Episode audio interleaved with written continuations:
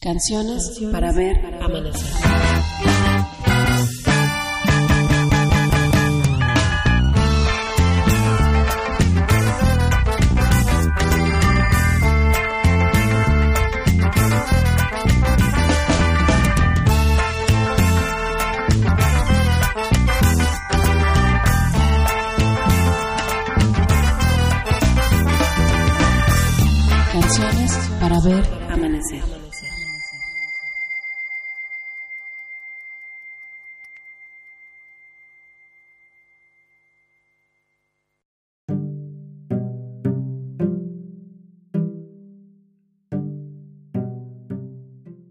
Familia querida, sean bienvenidos a un nuevo capítulo de su podcast Canciones para ver amanecer.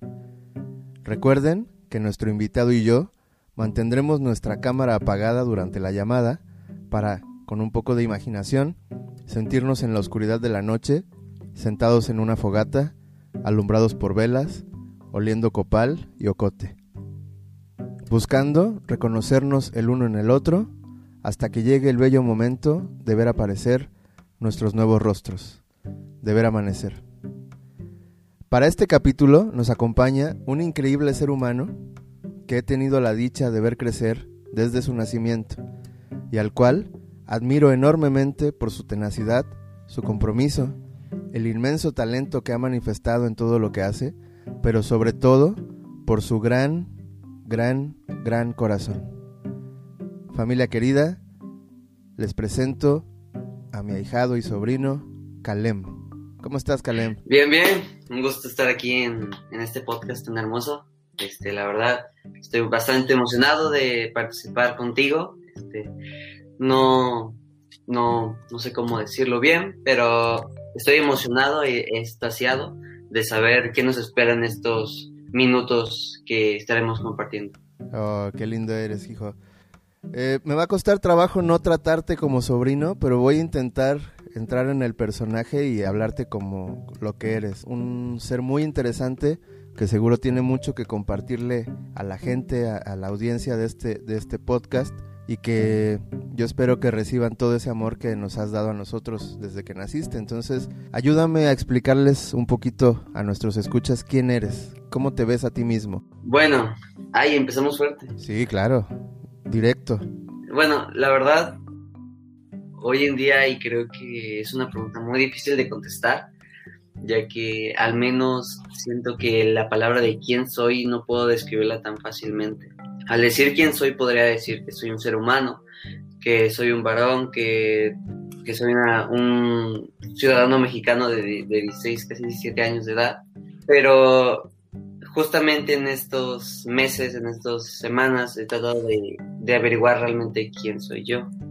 Podría, podría describirte las cosas que he hecho, que, que la verdad no son, o sea, no son muchas a mi edad, pero sería nada más una parte de mí. Estoy en estudiante de preparatoria que estudia pues, en la gestal, que sus metas o cosas por el estilo son estudiar cinematografía, diseño, dibujo, artes, me guié por esas cosas. Cuando era más pequeño participé en un programa de, de televisión nacional llamado Masterchef Junior, el cual tengo una experiencia este, agridulce. Digamos que esas como las cosas que normalmente diría al, que, al preguntarme quién soy. Muy bien. Sí, qué bueno, porque justo la siguiente pregunta era eh, que si podíamos hablar sobre Masterchef. Pues sí, está bien. La verdad, creo que como familiar, sabes que son como que una serie de emociones eh, diferentes. Bueno, como un- una montaña rusa de emociones. Hay a veces que sube, a veces que baja. Creo que es bueno platicar de ello. No se habla todos los días de este tipo de cosas. Sobre todo, digo, no podemos grabar pensando en quién nos va a escuchar. A lo mejor nadie, a lo mejor muchos, pero creo que como lo que buscamos es una plática de amigos, creo que sí es importante, como dices, volver al punto donde nos trabamos un poco, ¿no? Yo sé que para ti es difícil hablar de esa parte de tu vida, o lo fue, gran parte de tu infancia, al grado de que la verdad es que yo sí meditaba mucho si había valido la pena. Al final yo sé que sí, todas las experiencias en nuestras vidas suman y nos construyen, aunque sean negativas, aunque uno las perciba como algo malo, al final pues creces y aprendes y, y no vuelves a cometer errores. Entonces, entonces si me das permiso, yo sí quisiera platicar esa parte para que la podamos sanar juntos y, a lo mejor eh, decirnos cosas que, que simplemente vimos pero que no habíamos hablado. Fíjate qué curioso, ¿no? Hablamos de muchas cosas, hablamos de pues el, el, el, cariño que nos tenemos, del cómo va el día a día, cómo está la, la familia, pero de estas cosas tan personales, pues esta es una oportunidad única. Entonces sí te quisiera preguntar, ¿qué significa para ti cocinar después de todo este tiempo que ha pasado?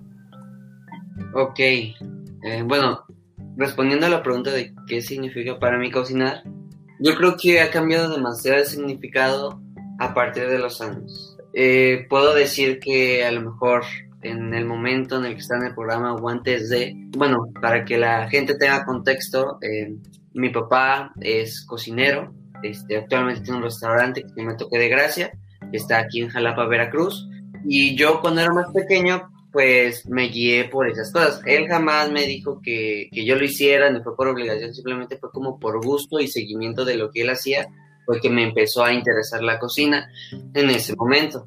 Entonces, si yo recordara eso, en ese momento se me hacía un juego, ¿sabes? Es como una experiencia más, como pintar, como dibujar, como jugar. Es simplemente un entretenimiento más. De hecho, ni a la fecha ni antes lo veía como algo como algo grande, como algo este importante por así decirlo, aunque tiene muchas diferencias, pero lo veía como un juego. Y actualmente la palabra de, de qué significa para mí la cocina simplemente hoy significa una acción, un, un, un simple hecho para, pues, para comer, ¿no?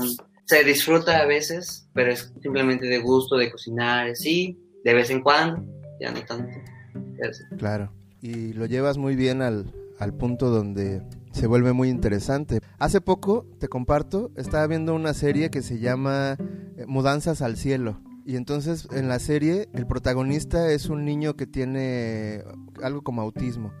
Este, y su papá lo está preparando porque su papá sabe que tiene una enfermedad terminal. Entonces en algún momento le dice, ah, su papá le sirve un huevo frito y al huevo frito se le rompe la yema.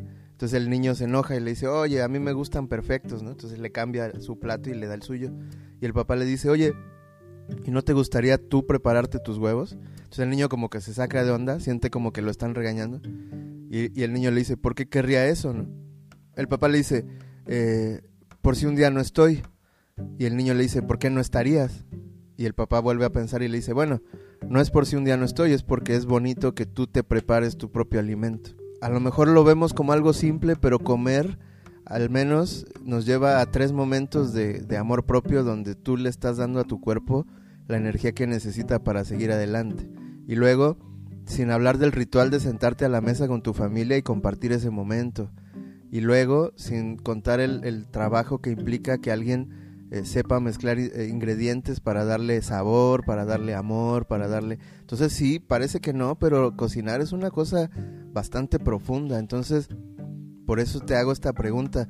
Viéndolo de esta manera, ¿ahora qué opinas de cocinar? Pues es una... Pues es un, es un sentimiento bonito, o sea, no lo veo igual que antes, eso sí, pero las ocasiones en las cuales me puedo desarrollar dentro de mis pocas capacidades de cocina, porque la verdad no sé mucho más de, de, una persona que ve recetas en internet, me se vuelve interesante poner la música y desenvolverte y probar y experimentar en esos en esas cosas para al final del día que la gente que, que quieres lo pruebe y les guste, ¿no? O sea, dentro de eso que la verdad no es muy no es muy no es muy este seguido que lo haga o muy eso. Se siente se siente bonito, por así, por así decirlo. Y al final creo que ese es como el espíritu de del proyecto de tu papá, ¿no? Bueno, del proyecto de tu papá o de cualquier proyecto de, de, vender un producto debería ser ese, ¿no? Como construir con amor y compartir con amor. Y bueno, todo, todo eso tendrá un resultado. Que bueno, ya hablaremos un poquito más adelante sobre cómo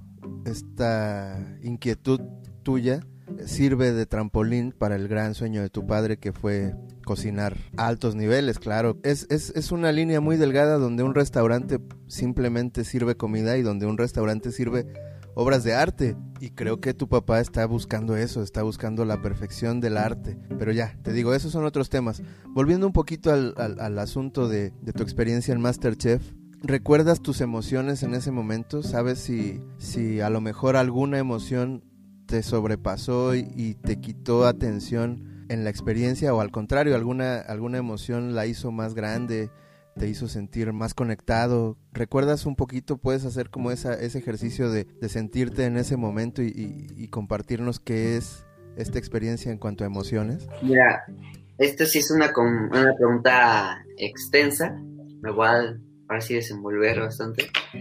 Pues Masterchef es una experiencia más que nada, diría que emocionante y complicada. Son muchas emociones que para un niño, que repito, en ese tiempo tenía 10, 11 años, este, es un proceso interesante en lo menos.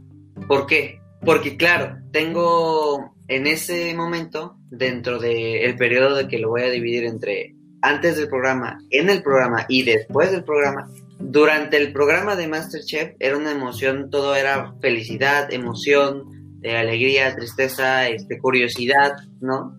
Del hecho de, pues realmente a esa edad no piensas en cómo te van a ver las personas, ¿sabes? Simplemente disfrutas el momento y eso fue, eso es muy importante, yo creo, porque en ese momento por ejemplo, de las que yo me acuerdo era viajar. Yo, pues desde chiquito y actualmente siempre me ha gustado, pues el viajar, el conocer nuevos lugares y así. Y de las experiencias que más recuerdo y que más me gustaron era hacer, este, bueno, ir a ir al aeropuerto, subirme al avión, disfrutar el viaje, este, llegar. Que para a lo mejor algunas personas adultas, otras que tengan más, este, más como que continuo los viajes de avión se puede volver algo repetitivo bueno, en ese entonces era muy divertido, ¿no? Como, ah, vamos a viajar a tal lado otra vez, ¿sí? Y, y era, era emocionante esa parte, porque, bueno, para las personas que no lo sepan, el programa de, de Masterchef creo que solamente fue la primera temporada, fue grabada en Colombia, este, el de México fue grabado en los este, estudios de, en Colombia, Bogotá, y pues era importante el traslado de los viajes, que sí puede ser algo cansado, eso sí también era, pero era emocionante. Dentro de lo que puedo decir de la rutina que yo recuerde, era que era un proceso extraño, al menos para un niño, ya que no, o sea, era, llegabas al hotel, te registrabas y todo. Cuando inició las semanas de grabación, este, si era levantarse temprano, más o menos como a las 6, 7 de la mañana, desayunabas y te ibas directo al, a, las, a, los, este, a los estudios grababan, era un proceso largo de grabar, este, y en los mismos estudios había como que una zona de, descanso solamente para, para, los niños, era, era como una zona recreativa donde había libros, una consola, este, y juegos de mesa y cosas por el estilo. Y nos salíamos como a las 8, 7, 8 de la noche, o un poco más tarde, y ya, y así era como si fuese un horario de trabajo. te levantabas a tal hora, descansabas a tal hora y volvías a trabajar a tal hora para llegar a tu casa a descansar. Eso fue durante un buen tiempo. Había ocasiones diferentes, como por ejemplo las que eran retos de campo, las cuales eran más complicadas para, para todos en general, porque era grabar parte del programa, luego se programaban vuelos para ir a, a México otra vez, porque pues como esos, como era en, en, pues, en México el Masterchef, no podíamos utilizar locaciones de Colombia. Entonces, era un vuelo de regreso a México para grabar esas escenas y luego de México otra vez a Colombia para grabar los demás programas donde no era. Hoy en día, que, que yo sepa, ya cambió totalmente. Colombia ya no está haciendo, ya no forma parte, ya todo se hace dentro de la Ciudad de México, dentro de las instalaciones de, de Azteca 13 y bueno, ya es diferente.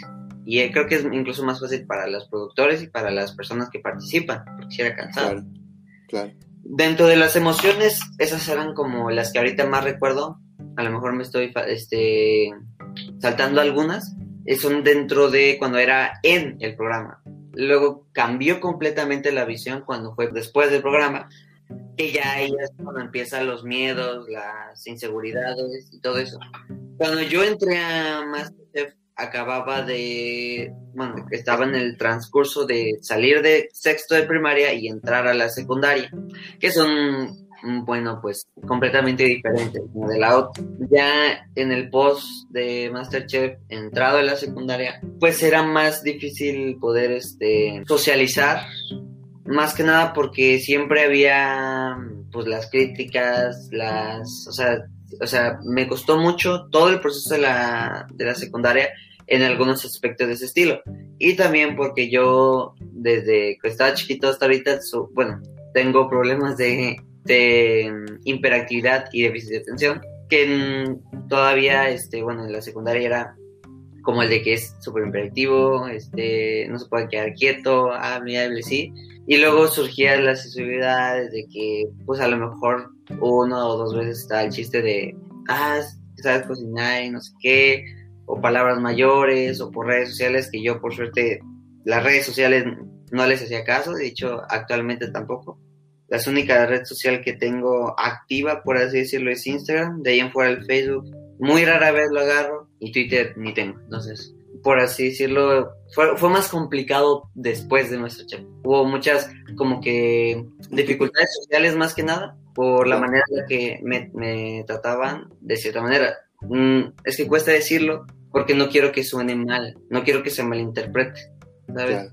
Claro, son palabras complicadas de agarrar, entonces así lo dejo. Justo creo, creo que a eso, a eso tendríamos que llegar, porque a lo mejor a nosotros como tu familia nos faltó eh, acompañarte en ese sentido emocional, no por, no por otra situación que no sea la ignorancia, ¿no? A lo mejor nosotros tampoco estábamos preparados para vivir la realidad de la televisión. Y mira que son temas mayores. ¿Has visto la película de Truman Show? Sí, sí, sí. Con Jim Carrey. Pues estábamos viviendo ese momento, ¿sabes? Es como, justo como lo acabas de, de relatar, pues son, son esos tres momentos, ¿no? Tú en primera persona, actuando y viviendo una realidad maravillosa que para un niño suena increíble que es viajar, que es, aparte viajar con tu papá, ese vínculo, ¿no? Padre-hijo, la emoción. Sí. Yo sé que, yo sé que tú estabas muy ilusionado y todavía lo estás, como todos nosotros, como todos los seres humanos, por hacer sentir orgulloso a tu padre. Entonces todo esto era como una conexión profunda, ¿no? Tú veías el, rostro de orgullo de tu papá y a, y a, ti el corazón se te salía, yo te recuerdo claramente. Esa es una realidad, ¿no? Estamos hablando incluso de dimensiones. La otra realidad es toda la gente que hace que la que cómo te diré que la acción sea continua porque si no se volvería una cosa aburrida de grabar.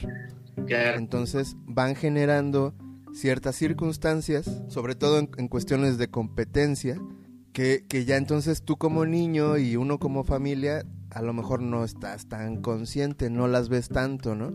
Y es como, este, yo me acuerdo que que Willy nos marcaba, Willy tu papá nos marcaba y nos decía, ya, ya entró al set, este, ya no va a salir en tantas horas. Y, era como, ¿y cómo va el concurso? Ah, no, eso todavía no lo graban. Entonces, como que la gente no sabe, por ejemplo, que terminan cocinando ya de noche, ¿no? Sí, sí, sí. Eh, muy cansados, muy fatigados. Yo no sé si sea a propósito, obviamente los, los requerimientos técnicos deben ser enormes y más con televisoras tan grandes, pero tampoco dudo que parte de la estrategia para que haya pleitos y controversias y malas palabras y lo logren con el cansancio de los participantes. Entonces, ah, es, esa es, según yo, la segunda dimensión, ¿no? Que está súper interesante, pero sigue siendo, se sigue quedando en un nivel donde todavía no ocurre la magia, digamos, ¿no? Entonces, eh, ahí mismo en esa dimensión pondría yo el tema de la edición ¿no? Que de todo lo que logran grabar, eh, después lo recortan y sacando de contexto todo lo que pasó en todo el día y todo el viaje y todo lo que representa para una familia la oportunidad de ser famoso y salir en la tele, que es lo que te venden, eh, con esos pedacitos de la historia crean una telenovela y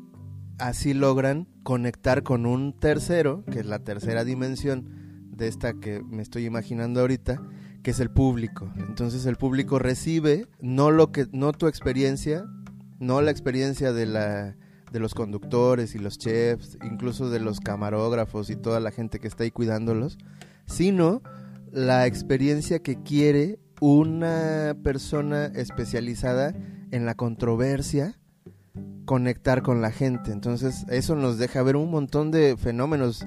¿Ya lo habías visto así? Sí, sí, sí, claro. Ya esa parte ya, ya la había analizado y claro que, que siempre va a ser así. De hecho, conmigo una situación justamente de ese índole que fue con, o sea, fue muy sacada de contexto, que fue con una participante que creo que era de Chihuahua, se llama María, si no me recuerdo el nombre. Ajá. Y yo me llevaba bien con ella, nos llevábamos chido, la verdad. Yo nunca he sido de ser, bueno, hasta la fecha y antes, mucho menos antes, nunca he sido de ser, este, de hacer enemigos o de tratar diferentes personas, jamás he sido de esa, de esa parte. Y, y de hecho ni siquiera tenía como que esa visión. O sea, para mí todos eran mis amigos, así de fácil, ¿no? Y justamente en un reto que hubo después de un reto de campo, pues ya, ya fue mi, mi, como que lo último de, de eliminación. Creo que hubo un comentario que habré hecho, la verdad no recuerdo cuál, que fue sacado de contexto, Sí. el cual hizo que, por ejemplo, las redes sociales como Twitter explotaran una cantidad de, de hate, de odio hacia mi persona. Que bueno, eso sí, a mí no me tocó recibir ese hate directamente, ya que en, en redes, bueno, esas redes sociales las manejó mi tío Dani, creo, bueno, tú y mi papá, sí. fueron las que les tocó ver todo esa parte más explícitamente. Pero sí es, eran, pues era un poco por qué pasó eso, ¿no? O sea, de qué manera pueden, con qué crudeza pueden hacer eso, porque pues ellos lo ven tan fácil, pero pues no saben realmente cómo afectará la vida de, de esa persona, Así es. cómo, cómo puede afectar la vida de uno, las cosas por el estilo. De hecho, por ejemplo, tengo varias anécdotas y no sé si hacerlas en un video o no, ya veré a futuro. Sí. Justamente hablando de Masterchef y de una cosa que sucedió, ya que como al momento de que te vuelvas figura, esto no es este nada de, de descreerme más ni nada, esto es real. Al momento de que tú apareces en algún programa o cualquier cosa, te vuelves automática en figura pública que puedes durar 15 minutos, puede durar más tiempo. Yo duré todos mis 15 minutos de fama, fue co- poco tiempo y la verdad no quería más. Claro, qué chido. Pero al momento de que tú te vuelves esa figura pública, te va a pasar de todo y dentro de esas cosas vas a encontrar personas que no son, que no respetan, que son personas por así- denigrantes para la sociedad. ¿Cómo me entero de esto? Bueno, como antes te estaba platicando, yo nunca he sido tan apegado a las redes sociales. La única red social que tengo, por así decirlo, más activa es Instagram.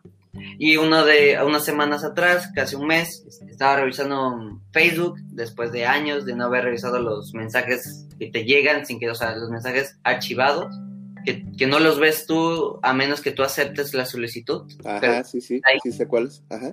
Bueno, pues esos mensajes justamente es donde, es donde me encuentro a personas de diferentes cosas, ¿no? Hay personas que, tengo mensajes de, de ese, de ese año, de 2016, que son personas como, ay, qué mal que te sacaron, este, échale muchas ganas, se ve que tienes talento, este, eras, me caías muy bien, cosas así, son mensajes que pues, al final de cuentas te se agradecen y los que pude los pude este, responder con, con amor de que sí, ya sé que pasó mucho tiempo y ya no los puedo contestar, pero o sea, muchas gracias a ti por apoyarnos, así.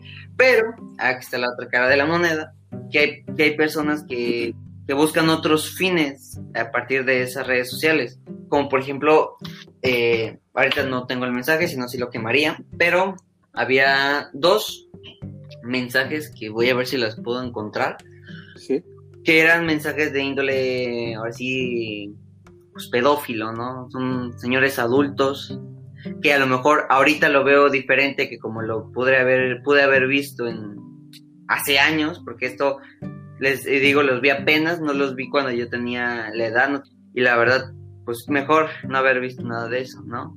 Esto lo jamás lo, lo quise indagar porque Facebook me parecía una red social, pues X, jamás le tomé importancia, de hecho incluso encontraba más cosas y más cientos de mensajes que no sé por qué, pero Facebook borra algunos eh, sin tener que verlos. Entonces, directamente esos son algunos de los que me encontraban. Otros eran más tipo broma o burla de que cocíname un pollo o así, pero pues ya, esos no tienen mucho. O sea, ya me acostumbré a esos mensajes. Sí, claro. Oye, Calem, ¿qué, qué parte, híjole, no sé cómo llamarlo, pero qué experiencia tan fuerte. Eh, por un lado, me da mucho gusto que, que ahora notes eh, el por qué éramos tan severos contigo. Eh, jamás te permitimos agarrar un celular o te permitimos abrir las cuentas. Y, y, fíjate que varias veces lo pedías, ¿no? Y en tu, en tu inocencia decías, oye, pero pues es que es mía, ¿no? Es mi, es mi cuenta de, de... La pedía con Twitter, más que nada. Sí, sí, ¿no? Es mi, lo que fuera, ¿no? Mi cuenta de Twitter, o es mi cuenta, o es mi nombre, o al final, ¿no? Y entonces sí era un conflicto grande eh, poder, poder explicarte que no era por mala onda, ¿no? O que nos quisiéramos este, robar tu imagen, o, o a veces parecía que, o la gente pensaría que ganas dinero de esto y la verdad es que no, o sea, es una cosa muy rara. Y mira, lo que, lo que yo te quiero explicar, o más bien me gustaría que platicáramos, y en el tema de que sabemos que estas pláticas las escuchan eh, gente de muchas edades, sobre todo amigos nuestros, ¿no? Al final, pues no es una cosa de que sea un podcast famoso viral o lo que sea, simplemente es un ejercicio para comunicarnos, para poder platicar, una excusa para platicar con mis amigos y tú eres uno de ellos, tal vez el más importante, seguramente el más importante, junto con Emilia y con Farid, pero es un tema que podríamos extender o estirar hasta donde diera, ¿no? Entonces, uno es, bueno, qué fuerte esto que te pasa, por suerte no eres tú, ¿no? No, no le escriben a Calem el ser humano, le escriben a Calem el dibujito, ¿no? Este, diría el Capi Pérez que, que veíamos todas las noches, eh, Capilem, ¿no? Y él, él, logra muy bien hacer notar que cualquiera de los niños o de los personajes que ahí salen son eso, personajes, este, les quitan completamente el valor humano y las pocas pinceladas que dan las dan para, pues para, ¿cómo se dirá? Manipular, ¿no? La imagen de cada concursante. Debemos estar conscientes que en este tipo de, de eventos, de producciones, lo importante es que la gente empatice con ciertos, eh, ¿cómo se dirá? Pues parámetros o arquetipos, ¿no? Este, el pobre, el rico, el buena onda, el mala onda, el, el vaya, sí, tienen muy claro y, y, muy, son muy buenos en eso, por eso llevan tantos años, pues haciendo estereotipos, ¿no? Y, cada uno de los personajes llena un estereotipo y bueno, en fin.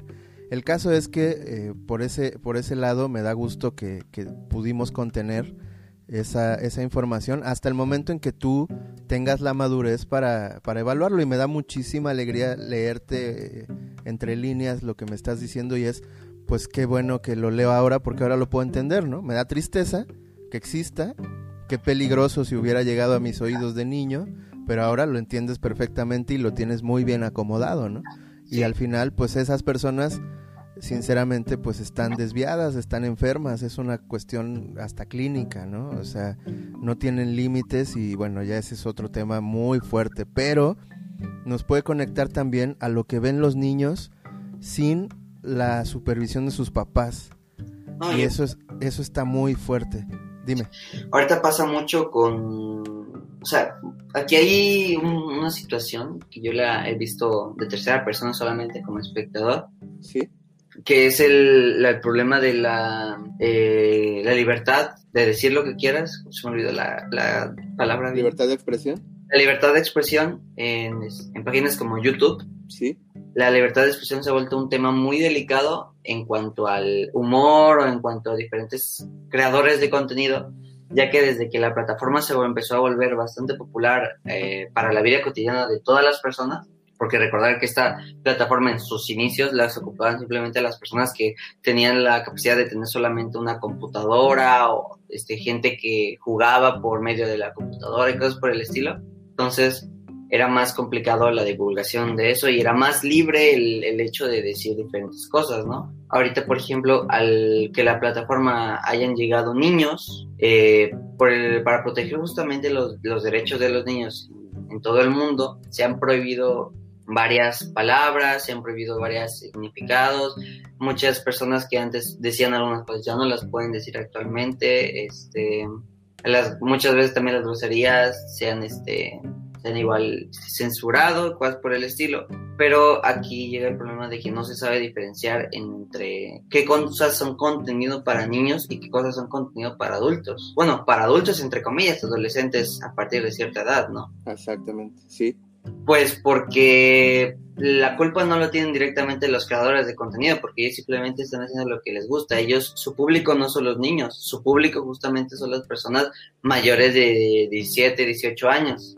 Aquí lo que pasa es que por medio de que no sea, no tengan un cuidado hacia los niños de este de ver lo que o sea de, monitorear de lo que estoy viendo lo que están viendo esto lo estoy diciendo de niños de de 6 a 14 años, a lo mejor.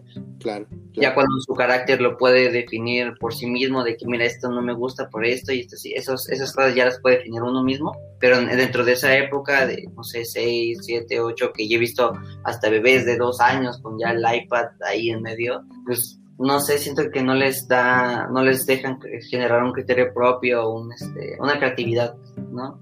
Y aquí viene la culpa de que le eche la culpa al, a la persona creadora de contenido en vez de a ellos mismos, ¿no? Porque no, es que la culpa la tienen ellos porque están haciendo su contenido. Cuando explícitamente se da uno cuenta de que, de que ese contenido no está hecho para los niños. Así es. Es como igual con la televisión, con el Comedy Central o con el Golden. O sea, está el canal ahí. Una persona puede cliquearlo y ya está puede ser como de humor negro, puede ser como de, amarillista, cosas por el estilo, pero pues la decisión está en uno, o sea, no tiene la culpa el programa de, que tú lo veas.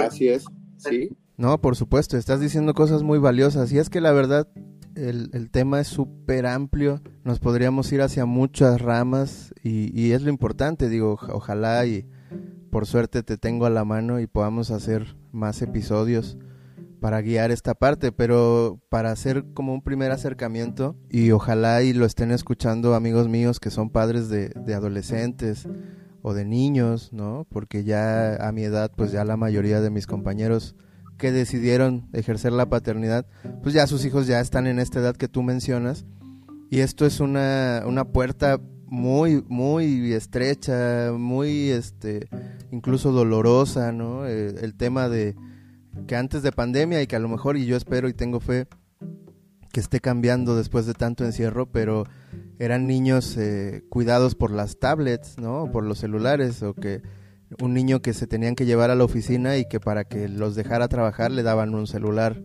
con internet y pues búscate ahí algo bonito, que ojalá y fueran ositos cariñositos o lo que fuera contenido para niños, pero a veces no es así también el tema de que escribes osito, cariñosito, o lo que decías de las burbujas, ¿no? O esta, esta cosa tan maquiavélica de esconder palabras infantiles para justo eh, hacer un acoso ahí a, niños que viene de parte de adultos que se disfrazan, que engañan, que obviamente con su malicia pueden embaucar a cualquier persona y imagínate a un niño, ¿no? Lleno de ilusiones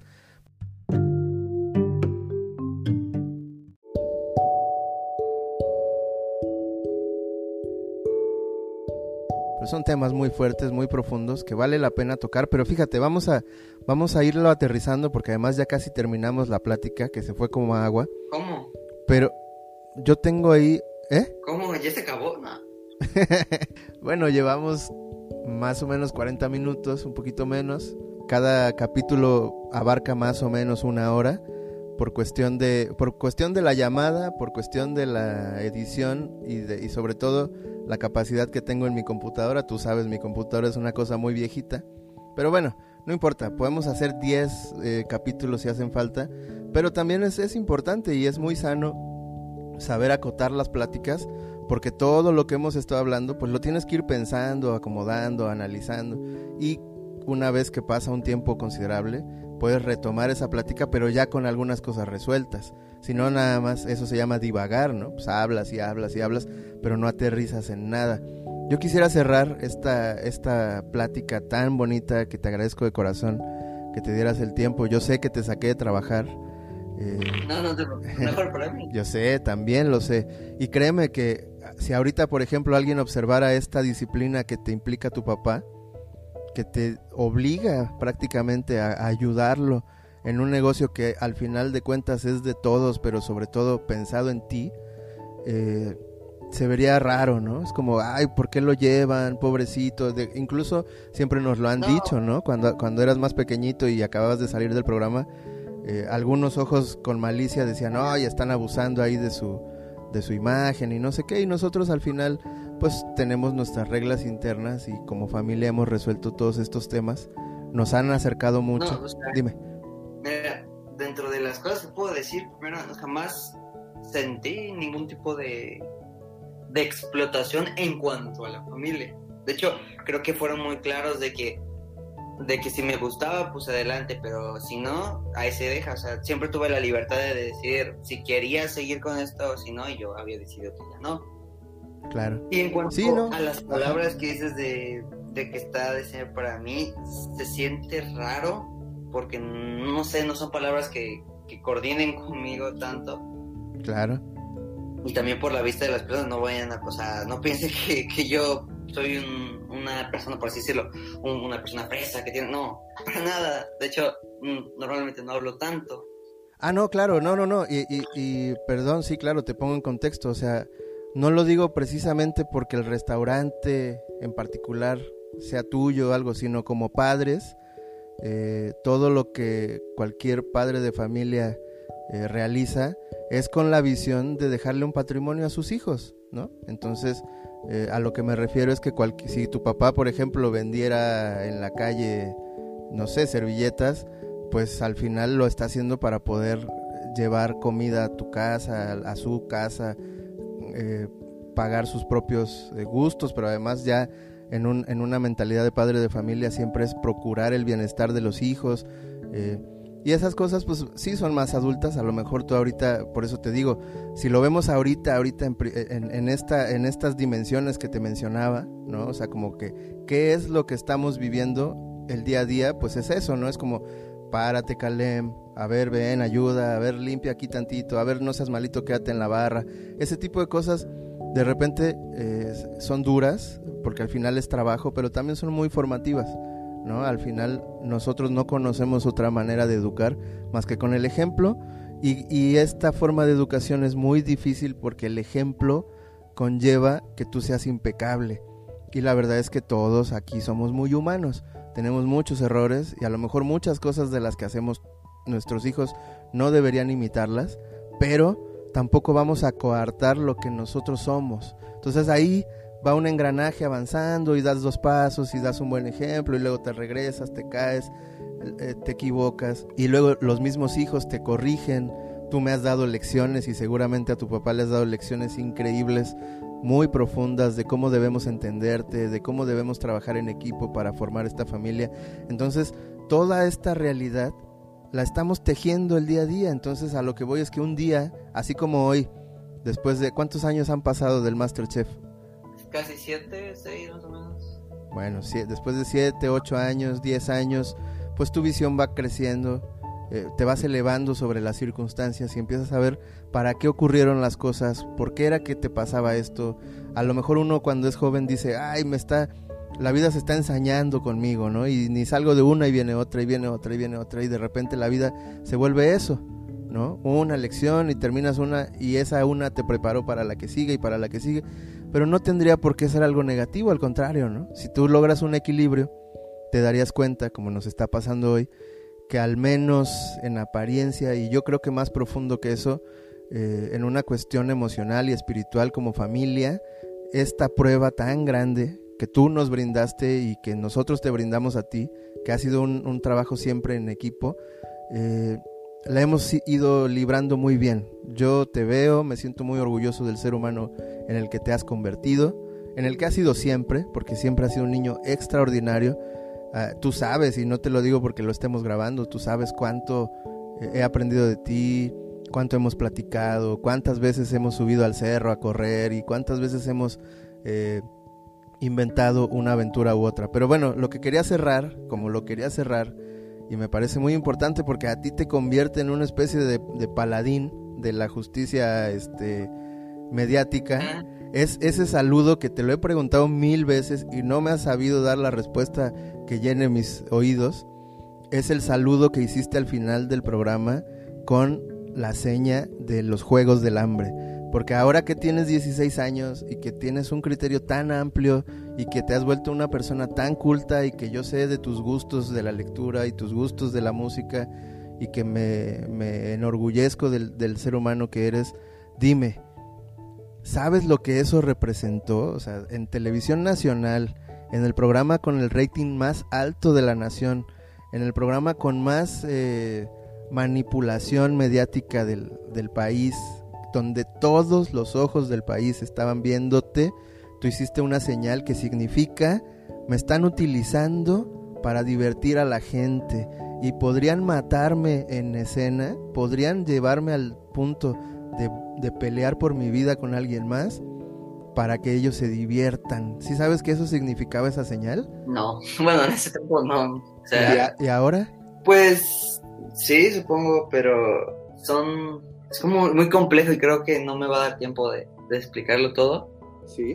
La verdad, pues como te digo, ya han pasado seis años, entonces no recuerdo muy bien el contexto de ese momento al momento de hacer la seña. Pero recuerdo que le había prometido a alguien que la iba a hacer este, si me sacaban. Entonces, eh, el hecho, o bueno, lo que hizo que la enseñara fue eso. Aparte de que en ese tiempo, la visión de. A mí no me importaba si me veía mal o así, entonces como que nunca me preocupé por, por este, si era correcto o no enseñarla a la visión del, del público, a la visión de las, de las personas de la producción, ¿no? Claro. Y pues la verdad es un, es un, una señal que a lo mejor sí tenga muchos significados y uno de ellos puede ser el que tú me estés diciendo. Claro. Este, mm, cuesta mucho tratar de decirle estas, eh, las palabras correctas porque pues no tengo el criterio tan grande o no lo he indagado profundamente más este, este, el tema o, o en sí lo que hice como para describirte que fue esto y por esto y por esto o sea de esa edad creo que lo que haces es simplemente por el hecho de, de hacerlo, no sé, es, una- es complicado, de verdad, es complicado el decir por qué, porque ni yo lo sé, Claro. pero ¿cómo te, cómo me puede decir a mí esa, eso si yo tampoco lo sé? Exacto, claro. Y eso es, eso es algo muy valioso y que nos da otra vez una respuesta muy interesante al, al- al fenómeno que es vivir, ¿no? Y eso también quiere decir que así como ellos están ejerciendo una presión para que tú actúes de ciertas maneras, como comprar, como idolatrar a gente que ves en la tele, como si eso fuera una forma de elevarte sobre lo, sobre la- lo común, eh, eh, todo eso eh, está diseñado, Calem. ¿Sí lo, sí lo has notado? ¿Sí lo, sí lo habías notado? Sí, sí, sí, sí. Sin duda, ¿no? Pero fíjate qué importante es saber que también lo otro está diseñado. Hay una contraparte que se está defendiendo todo el tiempo y a lo mejor como dices, no sé quién te haya hecho esa invitación, me imagino, y creo que es una sobrinita mía, una, una primita mía que es un poco más grande que tú, pero que siempre ha mostrado un interés por lo raro, por, lo, por la contrapropuesta o la contracultura, que le gusta los temas del, de lo gótico y está siempre como en una búsqueda también ahí interna. Acá a lo mejor estaría hasta interesante entrevistarla, pero fíjate, te da ahí una herramienta ella en esa intención de, de pues de jugar a lo mejor, ¿no? Es como, si te atreverías a hacerlo, ¿no? Y tú como niño, obviamente, y valiente además, niño valiente, lo hiciste, pero es, es un juego ahí de ajedrez con los símbolos, las, los significados, la- los, la- las intenciones. Al final todo el tiempo es eso, es un ir y venir de, de discursos, de ideas y quién gana, quién no gana, quién es el bueno, quién es el malo. Y estamos ahí en esa danza. Hoy en día la televisión está pagando una factura muy cara por tratar así a la gente. Ya casi nadie, y tú lo sabes, ve televisión. Ya simplemente viven de la nostalgia de generaciones que crecieron con ella, pero ahora la, la, Yo la la tarea... radio. ¿Mandé? Se vuelve como la, la radio que solamente se- ya no se escucha en casa, sí, yo, ya solo en el carro. O situacionalmente, por ejemplo, la tele, creo que las veces que más rating puede tener será con los reality shows o cuando son eh, las emisiones de los deportes, porque de ahí en fuera su programación este, normal creo que ya no es tan vista como hace 10 años. Exactamente, ¿no? Pero fíjate, ahora nos da la posibilidad de que le pongamos más atención a la nueva forma de entretenernos, ¿no? Y qué palabra tan complicada. ¿Cómo podría alguien entretenerse con una vida como la que tenemos, donde todo el tiempo están ocurriendo cosas?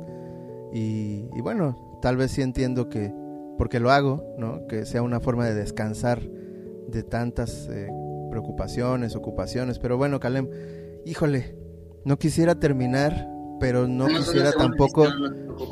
No, yo sé, pero digo, no, tampoco quisiera faltarle al, al- a la disciplina, al respeto, eh, que las cosas duren lo que, lo que se dijo.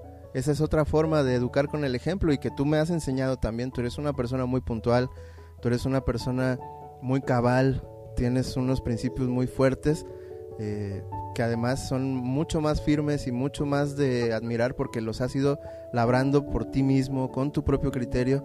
Y eso, hijo, Calem, ahijado, sobrino, te lo voy a agradecer toda la vida. ¿Tienes un mensaje final para cerrar este capítulo y Es- con la promesa de que luego lo hagamos un poco más extenso? Mira, lo que puedo decir es que mm, va a costar. No soy, no, no soy tan abierto como me gustaría serlo, porque puede haber líneas que no, que no dije bien, o cosas que no, no sé, no expresé como yo que hubiera querido ser expresarlo, que me trabara o tal. Entonces, esto es más de práctica y error. A mí me hubiera, me encantaría, a mí me encantaría volver a, a venir a este podcast tal vez podríamos indagar más temas, profundizar en otros. Claro, yo con todo gusto me seguir hablando contigo y este, espero que eh, este programa sea cerrado y para la gente que nos escuche, eh, más que nada les, este, más que nada les, eh, les quiero invitar a que vean los demás este, episodios de este bonito podcast, Canciones para ver amanecer ya que muchos de los invitados que están en este podcast, o por no decir que todos, tienen cosas muy este, interesantes por escuchar y muchas reflexiones este, personal y hacia la sociedad que, que, sería bueno que, que, las demás personas escucharan. Y eso, ¿no? Es una invitación a que vean los programas que saldrán atrás de este y los que siguen, porque esperemos que este programa siga por mucho tiempo más. Hijo hermoso. Gracias, gracias, gracias, Calem. Calem Cruz Luna, de Jalapa, Veracruz, eh, participante del programa Masterchef, estudiante de diseño, programador de videojuegos y lo que se le vaya sumando. Te agradezco con el alma tu tiempo. eh, sin duda se nos fue la plática en un tema en particular muy interesante, pero también y sí, te, te voy a tomar la palabra. Necesitamos grabar un capítulo completo de ti, ¿no? Ya sin lo que pasó, ya sin esta. Sí, este porque eso es, eso es importante, ¿no? El, o sea, yo entiendo y por eso no quise decir nada, pero, ¿sabes? A mí nunca me ha gustado que me categorecen por el muchacho o el niño que apareció en Masterchef, porque al final de cuentas no es lo que soy ahorita, ¿sabes? Es mejor que me digan eh, solamente mi nombre y lo que estudio antes de que sea la cata- catalogización de- del, del programa, pero bueno. Sí, no, eh, pero fíjate, justo, y, y qué bueno que tocas el tema. Eh, los problemas no se pueden esconder abajo de la alfombra. Cuando tú barres, no puedes esconderlo porque tarde o temprano ese mismo polvo es el que te va a bañar. La forma de afrontar algo que a lo mejor ya no te acomoda es hablarlo de frente, nombrarlo, darle las gracias y despedirlo. Porque si no lo trabajamos, si a ti ya no te gusta pero no lo dices y simplemente reacciona tu cuerpo pero no reaccionas tú, eh, ahí va a estar siempre. Pero si eventualmente tú tomaste la decisión de soltar ese personaje, la gente siempre va a respetar tu esfuerzo por ya no ser lo que fuiste. Y, en este proceso de construirnos diario, diario hay una posibilidad de que la gente aprenda a tratarte con tu nueva con tu nuevo rostro, que es lo que está pasando en este momento, que al principio te decía, vamos a platicar hasta que salga el sol. Entonces, ahora que está amaneciendo, que la gente va a ver tu nuevo rostro y que ya sabe que no te agrada solo ser Kalem Masterchef, entonces ahora tal vez en la calle te digan, hola Kalem, ¿qué más me vas a decir? Y entonces así sí pudimos trabajar a profundidad algo que nos estaba ahí estorbando para poder seguir. ¿no? Obviamente sin aferrarse al pasado, Sí. No, pero es- este es un tema que sí había que tratarlo, ¿estás de acuerdo? Claro, claro, y se puede seguir tratando. La verdad nunca me ha molestado que, que me pregunten, pero ¿qué te puedo decir, no? Y Claro. que parte de ello, de que no me gustaba que me categorizaran, es por el cual mi Instagram no tiene ninguna referencia al programa. Mi, mi Facebook nada más es por el álbum de recuerdos que mi papá quiere que conserve. Pero de ahí en fuera, las cosas que yo manejo, que es, que es mi Instagram, no tienen nada de. Nada, nada. Ni, ni, ni ex, ex concursante, ni fotos, ni nada. Bueno, pues a lo mejor después de escucharte a ti mismo en este podcast, la próxima vez que te pregunten, no es que la gente te vea distinto, es que tú a ti mismo te ves distinto y vas a responder desde una, un ejercicio que ya hiciste. O sea, ya te hicieron estas mismas preguntas, la próxima vez que respondes, pues eres más fluido y te gustas más a ti mismo, cómo te estás, eh, pues no defendiendo, pero cómo te estás presentando ante lo social. Y así, así, así, así, día con día vamos creciendo. Y bueno, esa es la intención de platicar. Para eso platicamos los padres y los hijos, los amigos y los amigos, los novios, los esposos, tantas y tantas relaciones que tenemos en nuestras vidas, dirían los abuelos de Coatepec, a quienes les mando un abrazo grande eh, por mí y por todas mis relaciones, es que hacemos estas pláticas. Calem, te amo, gracias, cuídate, bendícenos con tu sonrisa, sigue siendo ese ser humano extraordinario y pues te veo en 10 minutos, vámonos para el toque, a seguir trabajando Sí, sí. y, Y también de platicar, quiero, quería contar. y seguir platicando, por supuesto, ya sin la, ya sin la grabada, seguramente después de esta plática tan hermosa, los, los temas fluyan más. Cuídate mucho, familia de... Cuenta, bueno, ya no me despido de ti porque te veo dentro de pronto, pero besos. Besos, hijo. Y a toda la familia que nos escuchó, muchísimas gracias. Nos vemos en el próximo capítulo. Estamos avanzando mucho en el tema de, de aprender a grabar. Entonces, ojalá y esta temporada tenga muchos más capítulos. Gracias al Toque de Gracia. Gracias a la Cochina de Monforte. Gracias a Blendecida. Gracias a Chula. eh, productos con un toque de gracia. Gracias a toda la gente que confía en mi trabajo, en nuestro trabajo, que hace equipo, que hace comunidad. Escuchen a los Aguas Aguas, escuchen a Calem con su nuevo blog que está a punto de abrir. Escuchen todo lo que la gente está preparando porque son sus corazones hablando. Nos vemos la próxima semana. Esto fue Canciones para ver amanecer. Gracias. Adiós, adiós.